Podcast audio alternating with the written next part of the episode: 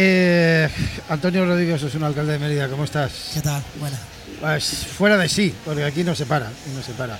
Pues sí, Vicente, no, no, no se para y además eh, para presentar una, una, oferta tan amplia eh, como tiene la, la, ciudad de Mérida, bueno, pues, pues, se necesita más tiempo del que, del que disponemos, ¿no? Pues, pero bueno, hacemos un esfuerzo y, y estamos intentando llevar nuestra propuesta a, toda, a todos los lugares. Oyéndole el calendario que ha sacado hoy de los 12 meses y de todas las actividades que hay, bueno, necesitamos un año de 18 meses. 160 actividades entre culturales, de ocio y deportivas, nacionales e internacionales que se han realizado en el año 2023.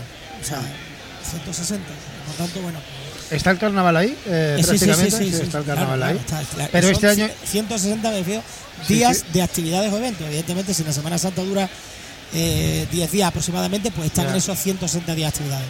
Eh, alcalde le decía que está la Semana Santa, pero este año especial atención al año uraliense. Camino de peregrinación, usted lo ha dicho. Eh, Roma está antes que Santiago, era mucho antes.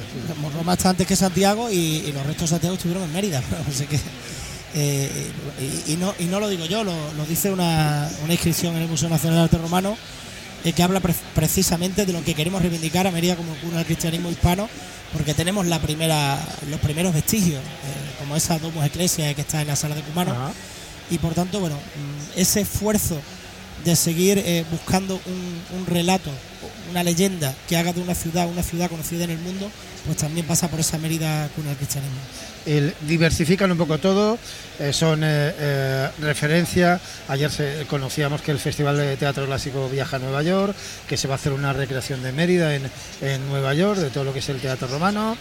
Stone Music ya tiene dos fechas diferentes, ya no solo, no solo una. septiembre, sí. Eso es, eso es. Usted han conseguido que fiestas eh, como la recreación romana de Mérida Lúdica se conviertan en, en todo un acontecimiento. Mérida Lúdica ya mm, está disparado, es decir, eh, ya se ha ido una semana, hemos metido un festival en medio, hablamos de, de casi 100.000 visitantes, ¿no? En fin, eh, Vamos de, de otra semana entera de ocupación de los más de 3.300 eh, camas que tenemos en la ciudad de Mérida. Somos la, la ciudad junto con Cáceres que tenemos más camas hoteleras de, de la región y por tanto, bueno, al final somos los motores tractores, estas dos ciudades patrimonio de la humanidad, las que tiran del, del carro, ¿no?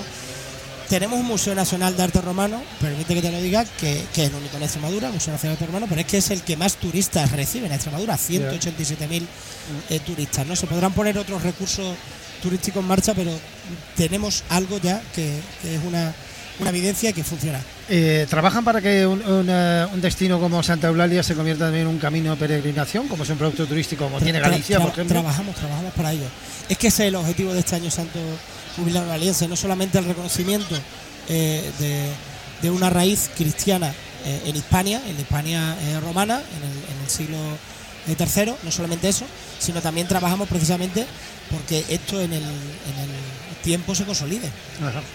No le entretengo más porque sé que tiene la agenda, tenemos mucho tiempo No, para al- hablar al, siempre. contrario, yo encantado con Onda Cero y bueno, cada vez que queráis, pues me tenéis y, gracias. Y, agradezco también que se- me consta que os pegáis palizas aquí también.